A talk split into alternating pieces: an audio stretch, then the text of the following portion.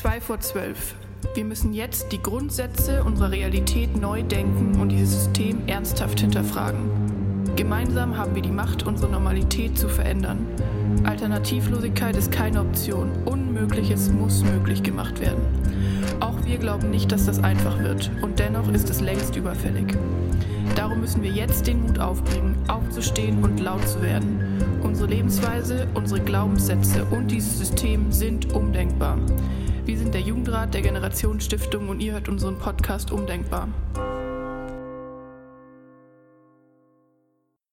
Noch ein kleiner Einschub vorneweg.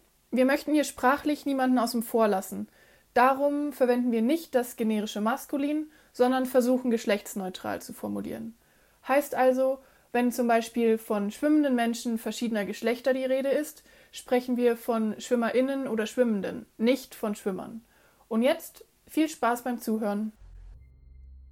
Hallo, schön, dass ihr da seid. Wir sind Sophia und Rosa und wir begleiten dich heute durch die Episode, in der wir gemeinsam Ausbildung in Zeiten von Corona umdenken. Ich bin die Rosa, ich bin 21 Jahre alt und gerade im zweiten Lehrjahr meiner Ausbildung zur Verfahrensmechanikerin für Kunststoff- und Kautschuktechnik in der Fachrichtung Faserverbundtechnologie. Auch hallo von meiner Seite. Ich bin Sophia, 22 Jahre, habe letztes Jahr meinen Bachelor in Psychologie gemacht und bin gerade dabei, meine Ausbildung als Mediatorin zu starten. Ich lebe in Kronach in Oberfranken. Sophia, wie geht es dir? Was bewegt dich gerade?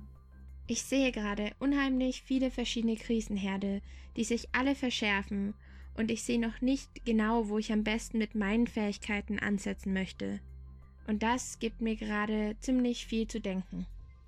Mir geht es so ähnlich. Es gibt einen Punkt, der mich die letzten Wochen besonders beschäftigt hat. Und zwar ist mir aufgefallen, dass Azubis in den Medien kaum beachtet werden. Dabei habe ich mich gefragt, warum ist das so? Und darüber wollen wir heute sprechen. Diese Episode ist anders als die vorherige aufgebaut.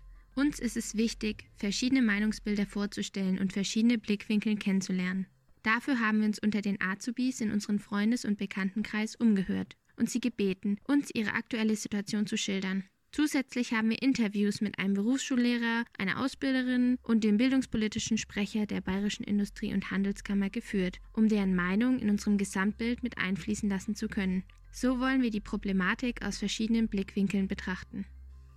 Direkt zu Beginn wollen wir uns gemeinsam die Präsenz von Auszubildenden in den Medien ansehen. Sophia, was ist deine Einschätzung dazu? Das ist eine total spannende Frage weil ich mich vor der Recherche nämlich gar nicht mit diesem Thema beschäftigt habe. Dann habe ich mich allerdings mit meinen Freunden unterhalten und gemerkt, hey, da fallen auch total viele Prüfungen aus. Es geht auch um Existenz oder um die Frage, ob ich meine Ausbildung weitermachen kann. Diese Erkenntnis hat mich lange beschäftigt und beschäftigt mich jetzt immer noch. Ich fand's voll krass, weil ich davor nie drauf geachtet hatte, wie Azubis vertreten sind und ich mich jetzt in den letzten Monaten aber vermehrt mit Medienpräsenz beschäftigt habe dann fällt einem das natürlich auch umso mehr auf, wenn dann etwas zu Azubis geschrieben wird. Aber ich kann ganz klar sagen, dass es nicht oft war. In den letzten zwei, drei Monaten kann ich mich an nur einen Beitrag erinnern. Krass. Welche Ursachen siehst du? Also, wie erklärst du es dir, dass Azubis nur gering in den Nachrichten vertreten sind? Meiner Meinung nach könnte das an einer geringeren gesellschaftlichen Anerkennung einer Ausbildung liegen. Laut der Studie des Bundesinstituts für Berufsbildung aus dem Jahr 2018 konnten sich nur 27 Prozent der Jungs und 7 Prozent der Mädchen vorstellen, eine handwerkliche Ausbildung zu machen. Besonders gravierend sind die Zweifel der Jugendlichen, ob ihnen die Handwerksberufe zu einer anerkannten sozialen Identität verhelfen können, heißt es in der Studie. Dass Ausbildungen und Handwerksberufe immer mehr an gesellschaftlicher Anerkennung verlieren, und das Abitur und das vermeintlich darauf folgende Studium mittlerweile fast schon als Standard angesehen wird, spiegelt sich meiner Meinung nach auch medial wider. Da schließe ich mich dir an. Auszubildende waren schon lange vor der Corona-Krise nicht stark genug medial repräsentiert. Im Zuge der Recherche zur Vorbereitung auf den heutigen Podcast habe ich mit verschiedenen Menschen gesprochen. Anne, die gerade ihre Ausbildung zur Töpferin macht, hat eine sehr spannende Idee. Sie überlegte, dass die fehlende Medienpräsenz von Azubis vielleicht daher komme, dass Studierende in Netzwerken über ihre Uni miteinander verbunden sind, alle am selben Ort lernen und dadurch miteinander in Kontakt kommen, sodass eine eigene Subkultur für Studierende entstehen kann. Im Gegensatz dazu lernen Auszubildende unabhängig voneinander in den verschiedenen Betrieben und Berufsschulen. Die Anzahl von Auszubildenden ist je nach Größe des Betriebs sehr unterschiedlich, daher sind sie dezentral organisiert. Deshalb können sie auch nicht wie Studierende von einem Ort aus als Gemeinschaft repräsentiert werden. Durch die häufig sehr geringe Anzahl an Azubis in einem Betrieb lässt sich auch weniger Druck ausüben als durch beispielsweise Zehntausende Studierende, für die die Vorlesungen ausfallen. Es sind sehr viele Auszubildende durch das Coronavirus und seine Folgen betroffen. Keine Frage. Aber diese Betroffenheit ist eher verteilt, mehr dezentral. Ich bin der Meinung, dass diese auch mit einer fehlenden Stimme für alle Azubis, die ihre Interessen vertritt, zusammenhängt. Der AStA, also der Allgemeine Studierendenausschuss, gibt im Gegensatz zu den Azubis den Studierenden die Möglichkeit, eigene Ideen und Forderungen in die Hochschulpolitik mit einzubringen. Es wäre aus meiner Sicht genial, wenn es sowas auch für Azubis geben würde. Ja, diese Dezentralisierung ist ein total wichtiger Punkt. Mir ist auch aufgefallen, dass Ausbildungen von Betrieb zu Betrieb sehr unterschiedlich gehandhabt werden, was mir jetzt in der Corona-Krise noch verstärkt aufgefallen ist. Ohne diese Sondersituation wüsste ich jetzt zum Beispiel nicht, dass meine Cousine in ihrer Firma zwei Tage die Woche freigestellt wurde, dass meine MitschülerInnen aus der Berufsschule teilweise ins Homeoffice geschickt wurden oder auch tatsächlich überhaupt keine Änderungen in ihrem Arbeitsalltag hatten. Ich habe jetzt auch im Zuge dieser Recherche verschiedene Modelle kennengelernt, die ihr gleich hören werdet, und fand es total interessant, wie unterschiedlich die verschiedenen Betriebe reagiert haben. Mir ist noch ein weiterer Punkt aufgefallen, der mediale Präsenz und Repräsentation erschwert. Ich empfinde es nämlich so, dass unterschiedliche Ausbildungen, im Gegensatz zu verschiedenen Studiengängen, keinen einheitlichen Ablauf haben. Zum Beispiel was den Zeitpunkt von Prüfungen betrifft oder das Stattfinden der Berufsschule. Die Azubis gehen entweder wöchentlich oder blockweise in die Berufsschule. Es gibt verschiedene Prüfungsmodelle, zum Beispiel die gestreckte Abschlussprüfung oder die klassischen Zwischen- und Abschlussprüfungen. Arbeits- und Urlaubszeit sowie Gehalt richten sich für jeden Azubi nach dem Ausbildungsvertrag und unterscheiden sich drastisch. Durch diese Unübersichtlichkeit ist es viel schwieriger, medial verständlich über die gerade stattfindenden Veränderungen in verschiedenen Ausbildungen zu berichten, als über eine einheitliche Situation an Unis zu schreiben. Es ist definitiv eine Herausforderung, so viele verschiedene Inhalte gut zusammenzufassen, sodass es möglichst viele erreicht. Aber schauen wir auf die aktuelle Situation der Azubis und wie sie die Corona-Krise erleben. Wie geht es jetzt weiter? Welche neuen Rechte und Bestimmungen gibt es? Wir hielten es nicht für sinnvoll, alle Regelungen hier zusammenzufassen. Wenn ihr mehr Informationen sucht, schaut euch auf den Seiten der IHK und den Gewerkschaften um. Die Links dazu findet ihr in den Show Notes. Und damit starten wir jetzt direkt mit den Erfahrungen von Rosa. Als klar war, dass wir einen massiven Auftragsrückgang haben werden, wurden bei uns zunächst alle Leiharbeitskräfte gekündigt. Die Produktion wurde extrem runtergefahren und für den kompletten Mai gab es sogar einen Produktionsstopp. Der Betrieb hat Kurzarbeit angemeldet und ein Großteil der Abteilungen wird vermutlich bis Ende dieses Jahres in Kurzarbeit bleiben. Aktuell sind die Fertigungsabteilungen in 100% Kurzarbeit, unsere Produktionshalle ist komplett leer und bis auf uns Azubis und ein paar Leute aus Büroabteilungen ist niemand mehr in der Firma. Eigentlich hätte ich im März außerdem meine Zwischenprüfung bzw. die Abschlussprüfung Teil 1 gehabt, die wurde aber super kurzfristig abgesagt und in den September verschoben. Das ist jetzt nicht so schlimm, aber einfach nervig, weil ich mit der Prüfungsvorbereitung schon fertig war und mich darauf gefreut hatte, diese Prüfung hinter mir zu haben. Ich bin die Sema, ich bin 23 Jahre alt, komme aus Ingolstadt und äh, mache gerade eine Ausbildung zur technischen Produktdesignerin und hätte eigentlich jetzt schon meine Abschlussprüfung hinter mir, aber aufgrund der Corona-Krise hat sich jetzt einiges verzögert. Das Problem war einfach, dass wir von der IHK keine Infos bekommen haben, ob die Abschlussprüfung stattfindet, da beispielsweise die Schulen auch geschlossen waren und wir halt eben nicht wussten, ob wir jetzt lernen sollen, ob wir uns vorbereiten sollen, ob wir uns ein Projekt überlegen sollen. Das hat mich halt in dem Sinne beeinflusst, dass ich halt ähm, keinen Plan hatte, wie es jetzt weitergeht, ob ich meine Ausbildung überhaupt dieses Jahr beenden kann. Und vor allem hatte sich ja prinzipiell meine Firma auch schon darauf eingestellt, dass ich dieses Jahr meinen Abschluss machen werde. Also ich hatte Glück, beziehungsweise wir hatten Glück, da wir dann verspätete Termine von der IHK zugeschickt bekommen haben und wir ganz normal unseren betrieblichen Auftrag überlegen konnten, unsere Daten abgeben konnten und jetzt meine Abschlussprüfung verspätet stattfindet. Ich glaube, das Problem ist einfach bei mir, da ich eine Abschlusspräsentation haben werde und Maskenschutzpflicht und so weiter noch ist, dass es vielleicht so ein, ja, ich sag mal, ähm, ein kleines Hindernis für uns sein könnte. Vor allem auch, da mehrere Prüfer im Raum sind. Und ob das dann überhaupt so stattfinden wird, ist dann halt noch die andere Frage. Da sind wir mit der Klasse eh schon total noch am Grübeln. Also das könnte, glaube ich, auf jeden Fall noch ein Hindernis sein es ist ja eine, prinzipiell eine Veranstaltung, so eine äh, mündliche Abschlussprüfung.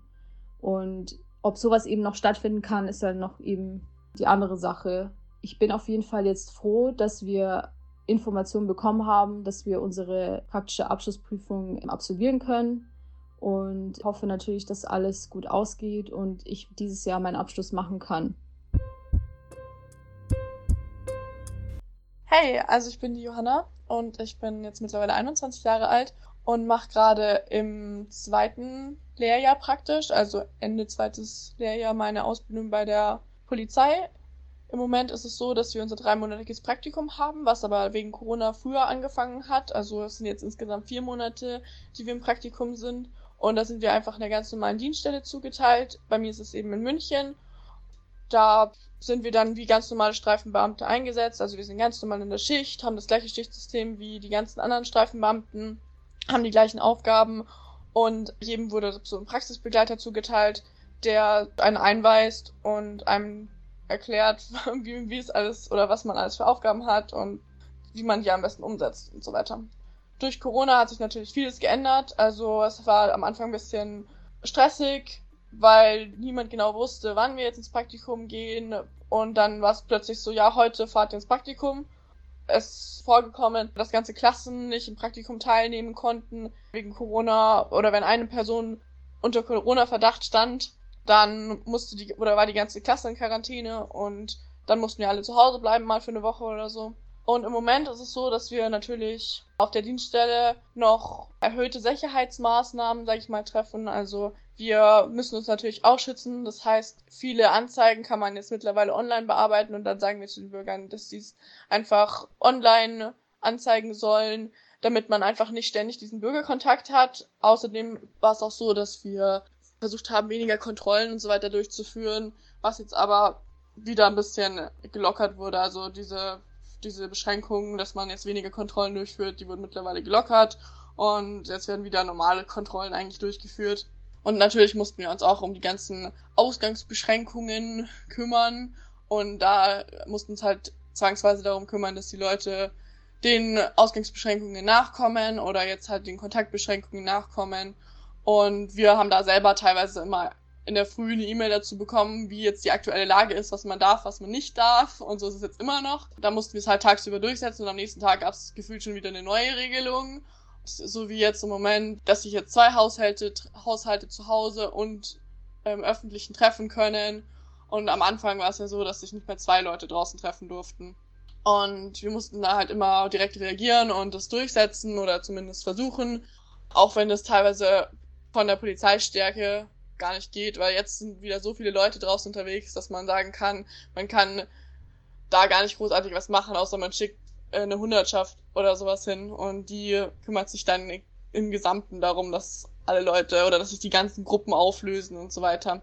Es wird oft bei uns angerufen, weil sich laut irgendwelchen anderen Bürgern eine Gruppe von Bürgern wieder nicht dran hält, dass sich äh, oder nicht an die Ausgangs- bzw. die Kontaktbeschränkungen jetzt halten dann müssen wir halt dorthin fahren und sagen, ja, das geht so gar nicht. Und dann kommt es vielleicht zu, auch zu einer Anzeige.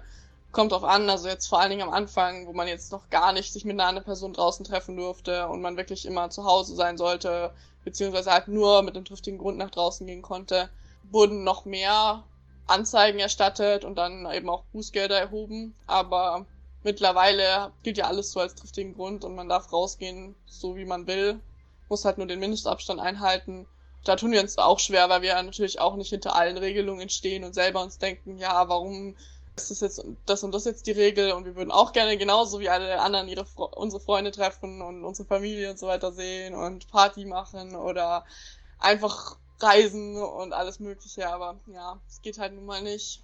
Oder nicht so, wie es, wie wir es von früher gewohnt sind im Moment. Ja, wir reden natürlich da auch viel drüber. Und die Bürger kommen auch zu uns und rufen an, ja, wie ist jetzt die aktuelle Lage, was davon, was davon nicht. Ja, das ist natürlich im Moment ein großes Thema. Naja, wir hoffen natürlich auch, dass wir irgendwann wieder ganz normal arbeiten können.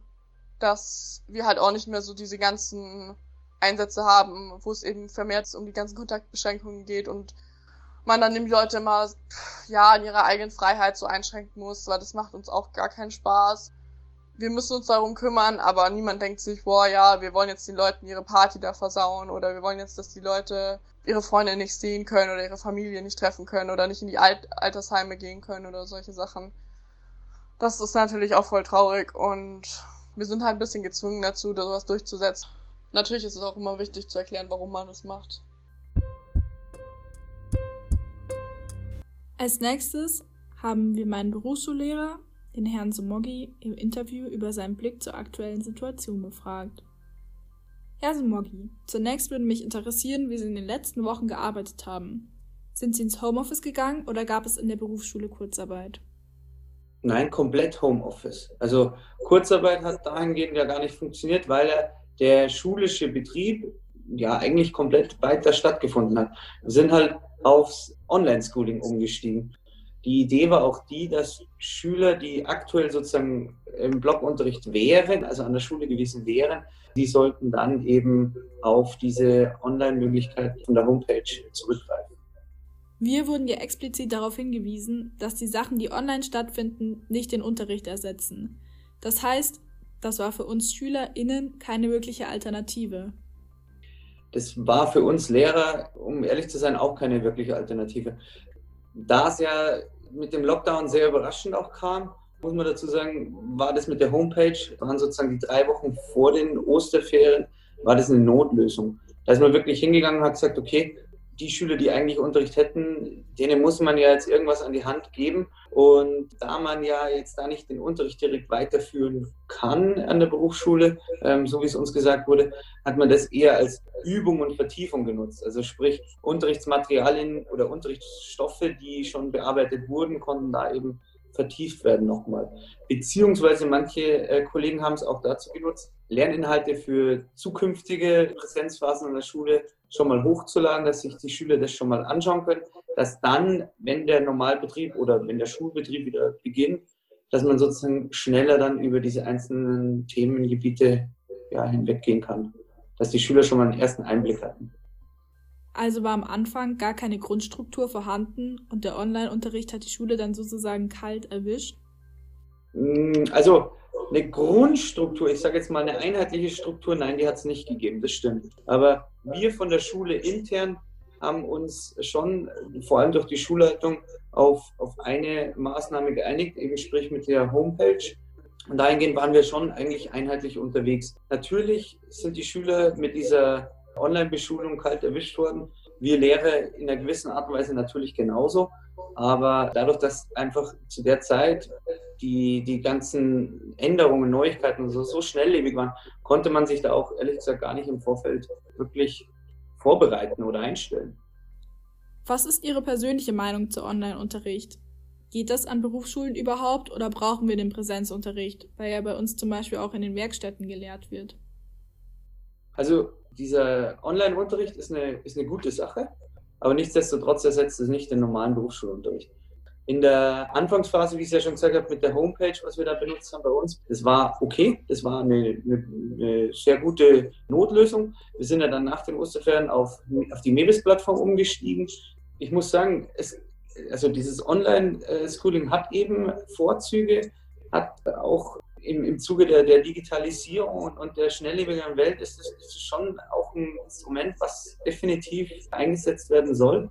Aber ich würde eher sagen, wirklich zur Übung oder zur Vertiefung und neue Lerninhalte vermitteln, ist einfach in der Face-to-Face, -face, also im normalen Schulbetrieb, besser und, und einfacher. Vor allem, weil man da auch auf die individuellen Bedürfnisse der Schüler eingehen kann.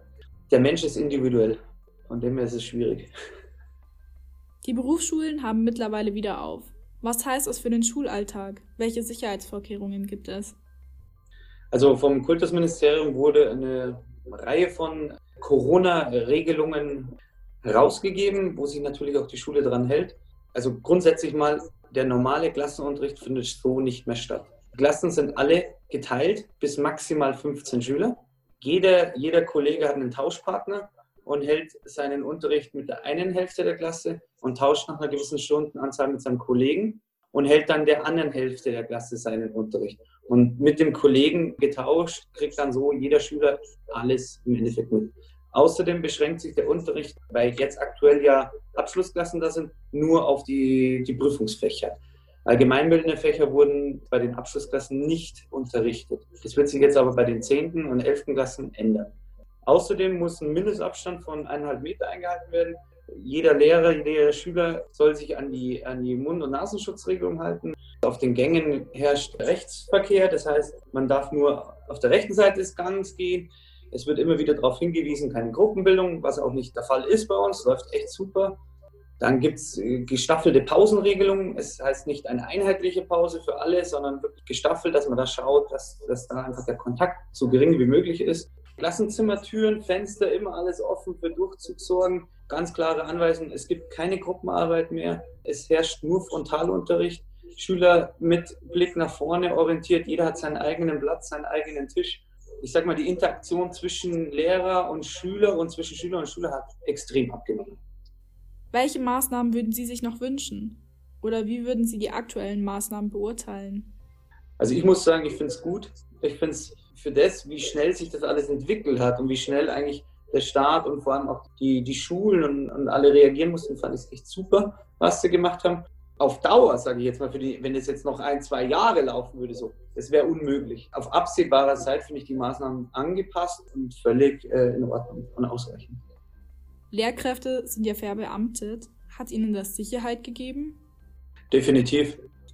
Ganz normal mein Gehalt weiterbezahlt bekommen wie, wie davor auch. Muss aber auch sagen, es ist durch diese Umstellung auf die Online-Beschulung deutlicher Mehraufwand jetzt für mich gewesen, weil ich auch meine ganzen Unterrichtsmaterialien anpassen musste.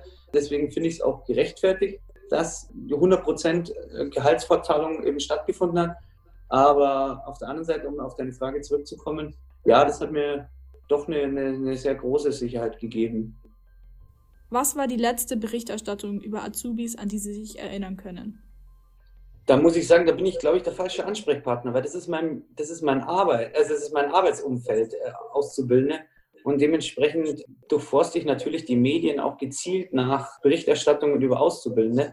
Dementsprechend konnte ich recht viel in den letzten Tagen, Wochen äh, über äh, Berufsschulen und äh, Auszubildende finden. Aber ich habe auch, muss ich ganz ehrlich gestehen, gezielt danach gesucht. Aber ich glaube, worauf deine Frage hinauszielen möchte, ist so, ähm, wie es denn allgemein ist, beziehungsweise jetzt mal weg von der Pandemie, von, von, von dem Corona, ähm, wie es da in den Medien äh, mit auszubildenden Berichterstattung aussieht. Und da muss ich dir zustimmen. Es ist erschreckend, dass hier eigentlich überhaupt gar keine Berichterstattung stattfindet. So wie ich das gesehen habe, haben wir deutschlandweit wie waren die Zahlen? Ich glaube, 12 Millionen Schüler und davon sind zweieinhalb Millionen in Berufsschulen unterwegs. Also das ist schon ein erheblicher Anteil. Und ich muss auch ganz ehrlich sagen, mich hat es etwas gestört, dass in der Berichterstattung eigentlich hauptsächlich immer über Gymnasiasten als Schüler gesprochen wurde. Es gibt genügend andere Schulen auch noch in Deutschland. Kann man schon Auswirkungen auf das kommende Lehrjahr abschätzen? Vor Ostern hätte ich die Frage nicht beantworten können. Jetzt mittlerweile muss ich dir sagen, unser Bestreben ist es, dass gegen Ende des Schuljahres definitiv alle Schüler nochmal in der Schule waren, also live auch wirklich in der Schule waren. Und aus dem Grund gehe ich davon aus, dass die Auswirkungen auf das kommende Lehrjahr nicht so fatal sein werden. Natürlich muss man sich bewusst sein, dass am Anfang des neuen Lehrjahres nächstes Jahr eine gewisse Wiederholung, Vertiefung von dem jetzt, ich sage jetzt mal, in Online-Schooling stattgefundenen Unterricht nochmal ähm, durchgeführt werden muss. Aber ansonsten sehe ich jetzt die Auswirkungen nicht so gravierend. Wo ich eher eine Auswirkung sehe, ist in Bezug der Digitalisierung. Also ich muss ganz ehrlich sagen, ich bin ein großer Verfechter der Digitalisierung. Ich finde es gut und das soll auch vorangetrieben werden. Und vor dem Corona war es ja schwierig, sage ich jetzt mal, da wirklich was vorantreiben zu können, Kollegen motivieren zu können, vor allem ältere Kollegen. Jetzt durch, durch dieses äh, Muss eigentlich schon fast, ist jeder irgendwo gezwungen, sich einfach nur mal mit diesem Medium auseinanderzusetzen. Man hat jetzt da Berührungspunkte gehabt, hat vielleicht gewisse Vorzüge für seinen Unterricht rausziehen können und wird es vielleicht dann auch vermehrt oder gezielt in, in Zukunft einsetzen. Und wenn ich da für mich spreche, ich werde definitiv mein, mein Lernkonzept dahingehend überdenken und, und anpassen. Meiner Meinung nach muss man da kritischer rangehen. Nicht alle Azubis haben zum Beispiel Zugang zu einem Computer oder Internet zu Hause. Der Auszubildende durchläuft ein duales, ein, ein duales Ausbildungssystem, sprich Betrieb und Schule. Wir sind eigentlich der Kooperationspartner von, von den Auszubildenden. Dementsprechend ist eigentlich so diese Grundidee, dass der Auszubildende, wenn er jetzt eigentlich Blockunterricht hätte und in der Schule wäre, trotzdem in die Arbeit geht und dann zum Beispiel an der Arbeit einen Arbeitsplatz bekommt, wo er eben einen Computer hat, Internetzugang hat, eventuell Drucker hat. Und wenn das nicht möglich ist, natürlich, dann müssen wir auf die, auf die pri privaten Endgeräte der, der Schüler zurückgreifen. Aber ich sage es dir ganz ehrlich, das ist bei uns äh, Lehrern nicht anders. Also ich bin im Homeoffice und ich benutze meinen privaten PC, ich benutze meinen privaten Drucker, ich, ich, meine ganzen privaten Sachen im Endeffekt. Es ist natürlich kein Dauerzustand. Auf Dauer wäre das auch so nie, überhaupt nicht umsetzbar und möglich. Aber ja, wir lernen alle aus dieser ganzen Situation und müssen da einfach nach vorne schauen. Irgendwann wird es wieder normal und müssen uns aus dem Ganzen dann auch einfach die Punkte rausziehen, wo wir sagen, das war gut, das lief gut, das können wir ausbauen, das können wir weiterverfolgen. Ich finde, das ist ein gutes Schlusswort. Vielen Dank für das Interview, Herr Somogi. Ich habe noch zwei Nachträge zu dem Interview. Erstens die Statistik, laut der es in Deutschland 2,5 Millionen BerufsschülerInnen gibt haben wir euch auch nochmal in den Show Notes verlinkt. Das ist eine Statistik von Statista aus dem Jahr 2020. Und zweitens, das duale Ausbildungssystem ist nicht zu verwechseln mit dem dualen Studium. Im dualen Studium wechseln Studierende zwischen Betrieb und Uni oder Hochschule und haben somit sowohl Praxis- als auch Theoriephasen. Unter einer dualen Ausbildung versteht man, dass Azubis sowohl im Betrieb als auch in der Berufsschule ausgebildet werden. Als nächsten Input haben wir ein Interview mit Herrn Schöffmann, dem bildungspolitischen Sprecher der Bayerischen Industrie- und Handelskammer. Seine Herzensthemen sind alles, was mit Aus- und Weiterbildungen zu tun hat. Dieses Gespräch konnten wir aus Datenschutzgründen leider nicht aufzeichnen, deshalb werde ich es mit den entsprechenden Fragen zusammengefasst wiedergeben. Gerne würde ich mich hier nochmal ganz herzlich bei Herrn Schöffmann für dieses Gespräch bedanken. Zu Beginn haben wir über die Präsenz von Auszubildenden in den Medien gesprochen. Für Herrn Schöffmann sind Auszubildende in den Medien nicht so stark vertreten, wie er es sich wünschen würde. Die IHK sieht es als ihre Aufgabe an, die berufliche Bildung mehr in den Fokus der Medien zu rücken. Es wird viel über Abiturientinnen und Studierende gesprochen, wodurch berufliche Bildung in den Hintergrund rückt. Ein starker Wirtschaftsstandort braucht qualifizierte Arbeitskräfte, AkademikerInnen sowie Fachkräfte, und zwar gleichwertig. Ebenso weist Herr Schöffmann darauf hin, dass die Hauptlast der systemrelevanten Berufe beruflich Qualifizierte tragen, nicht AkademikerInnen. Sein Wunsch für die Zukunft ist es, dass berufliche Ausbildungen in der Gesellschaft und der Politik die Wertschätzung bekommen, die beiden Berufsgruppen zusteht. Er betont, dass beide Ausbildungswege gleichwertig und gleich wichtig sind und zu einer genialen Karriere führen. Die Auswirkungen der Corona-Pandemie sind vor allen Dingen bei den Abschlussprüfungen spürbar. Diese mussten verschoben und umorganisiert werden. Aber auch bei Praktika, Ausbildungsplatzsuche und Bewerbungsgesprächen wird es noch spannend werden, meinte Herr Schöffmann denn diese verschieben sich gerade nach hinten. Doch bei den Firmen ist es bayernweit zu spüren, dass stark auf die Ausbildung gesetzt wird. Deshalb sprechen wir hier nicht von einer Ausbildungskrise, sondern von einem Verschieben nach hinten, so Herr Schöffmann. Was aus der Corona-Krise mit in den Alltag genommen werden sollte, ist nach Herrn Schöffmann Wertschätzung und Anerkennung von Berufen. Vielleicht hilft uns die Corona-Pandemie weiter zu erkennen, was alle Fachkräfte leisten, Hier muss ein Umdenken stattfinden und Wertschätzung beider Art von Ausbildungswegen gesellschaftlich gleichermaßen entgegengebracht werden.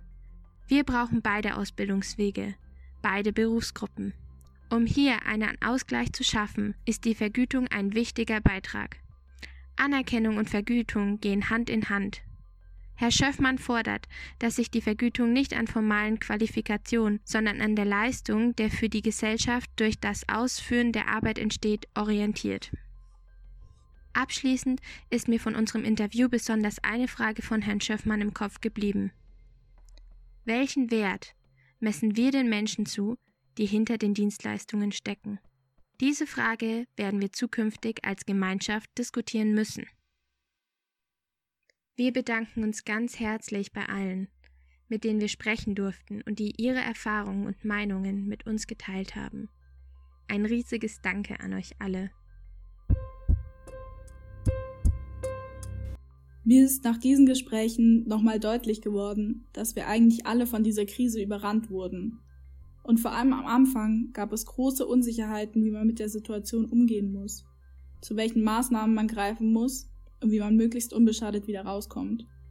Ich glaube, viele hielten es am Anfang der Pandemie auch nicht für möglich, so schnell ein ganzes Land runterzufahren oder dass wir tatsächlich so krasse Regelungen treffen müssen. Jetzt im Nachhinein ist es natürlich einfach zu sagen, dass man dies und das anders durchgesetzt hätte. Wissen können wir das aber nie. Mir ist es wichtig, dass wir aus dieser Krise für die Zukunft lernen. Dass wir uns nicht mit was wäre wenn's aufhalten, sondern jetzt einen Plan für solche Situationen in der Zukunft erstellen. Dass wir uns anschauen, was schon gut gelaufen ist und was noch verbesserungsfähig ist, wie Herr Somoggi in seinem Interview auch schon gesagt hat. Was sich auf keinen Fall wiederholen darf, ist die Unsicherheit unter den Azubis und Behörden. Johanna und Sema haben auch das Durcheinander beschrieben, das sie erlebt haben und wie das zu einer allgemeinen Verunsicherung führte. Das kann ich persönlich nur bestätigen. Auch in meinem Betrieb galten jeden Tag neue Regelungen. Gibt es nun eine Maskenpflicht für MitarbeiterInnen oder nicht? Was passiert, wenn eine Kollegin, ein Kollege Corona-positiv getestet wird? Müssen wir dann komplett schließen? Mittlerweile hat sich die ganze Situation zum Glück wieder entspannt und auf die allgemeine Unsicherheit folgte dann durch klare Antworten eine neue Normalität, an die wir uns schnell gewöhnt hatten.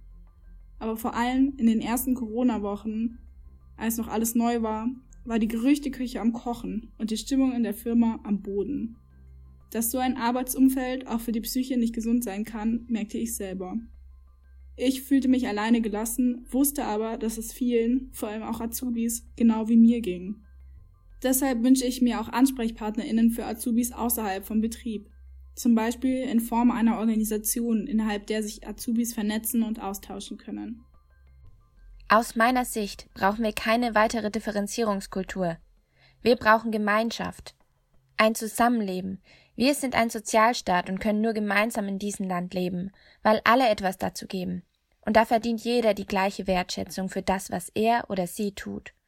Und dabei geht es nicht darum, wer etwas besser macht, was wichtiger ist und wieso, sondern darum, dass jede Arbeit ihre Berechtigung hat. Jede einzelne Arbeit ist unheimlich wichtig für uns.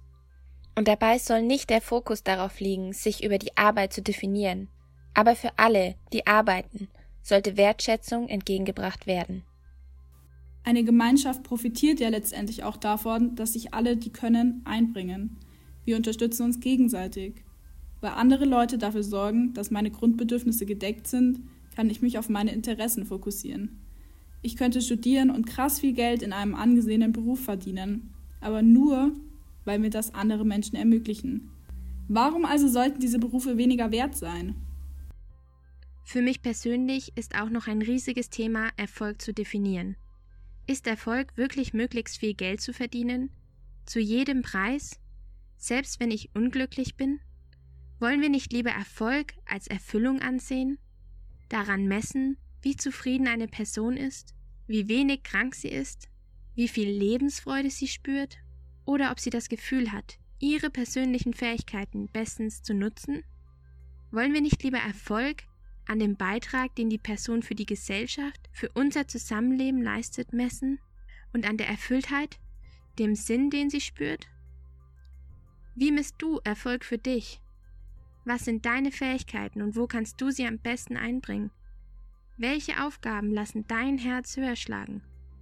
Welchen Beitrag möchtest du an dieser Gesellschaft leisten? Wir wünschen und fordern ein Umdenken, denn die Wertschätzung in der Ausbildung ist undenkbar.